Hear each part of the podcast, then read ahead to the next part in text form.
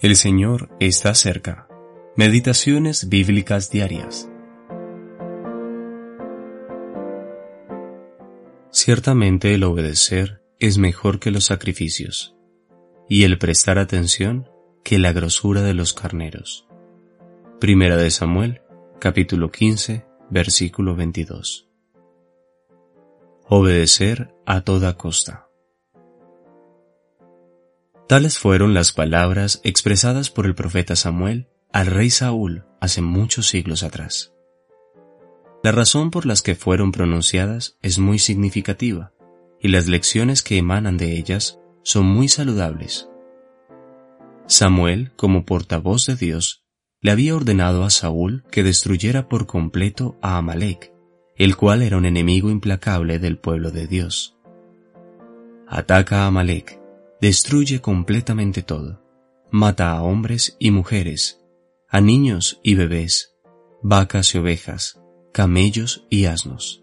Primera de Samuel capítulo 15 versículo 3. Todo estaba totalmente justificado y las circunstancias lo ameritaban. La responsabilidad de Saúl era cumplir al pie de la letra las instrucciones de Dios. Pero evidentemente pensó que era mejor hacerlo a su manera. Perdonó la vida de Agag, a lo mejor de las ovejas y de las vacas, de los animales engordados, de los carneros y de todo lo bueno.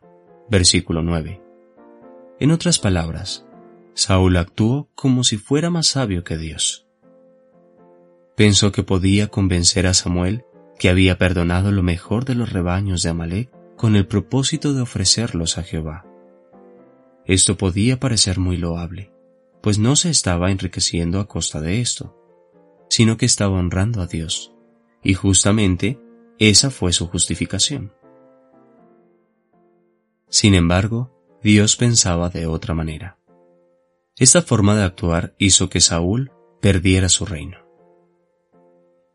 Un principio importantísimo estaba en juego. ¿Cómo Saúl podía gobernar si no obedecía a Dios? ¿Cómo podía esperar que el pueblo lo obedeciera cuando él mismo no lo había hecho? Si sus súbditos podían mejorar o reformar sus decretos, ¿dónde quedaba su autoridad? Lo que Saúl hizo, pensando que podía mejorar el decreto de Dios, era algo imperdonable. Entonces, ¿qué aprendemos de esta historia? Aprendemos que debemos obedecer a Dios a toda costa. Llegará el momento cuando el cristiano tenga que comparecer ante el tribunal de Cristo.